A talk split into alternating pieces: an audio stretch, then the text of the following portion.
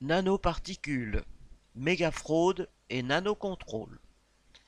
D'après une enquête de l'association Avicenne, sur 23 produits du quotidien testés en laboratoire, 20 contiennent des nanoparticules non étiquetées et parfois même interdites.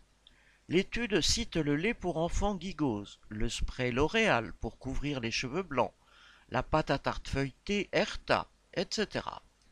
Les nanoparticules communément appelées nano, sont des substances microscopiques de plus en plus utilisées dans l'industrie. Certaines ont parfois des propriétés réellement utiles, par exemple rendre plus performantes les crèmes solaires, les peintures, les verres de lunettes, etc.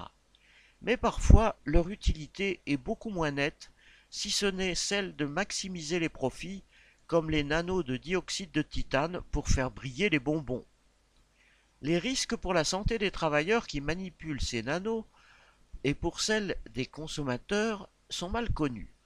En effet, il existe très peu d'enquêtes sérieuses car d'une façon générale, les États et les autorités européennes ne se précipitent pas pour financer des études qui pourraient mettre en cause les groupes capitalistes. Les travailleurs, les premiers concernés, n'ont pas leur mot à dire sur l'utilisation de ces nanos. Et quand ils ont des informations, c'est par des enquêtes non officielles.